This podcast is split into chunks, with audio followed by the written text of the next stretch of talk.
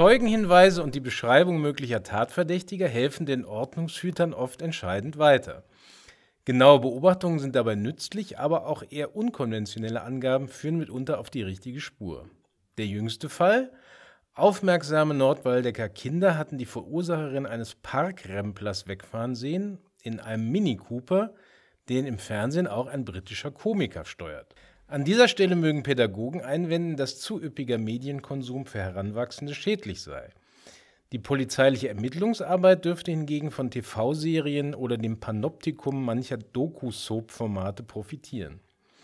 Phantomzeichner atmen auf, wenn den Befragten nach langem Grübeln über die Kopfform einer Verdächtigen plötzlich einfällt, die hatte eine Frisur wie Marge Simpson.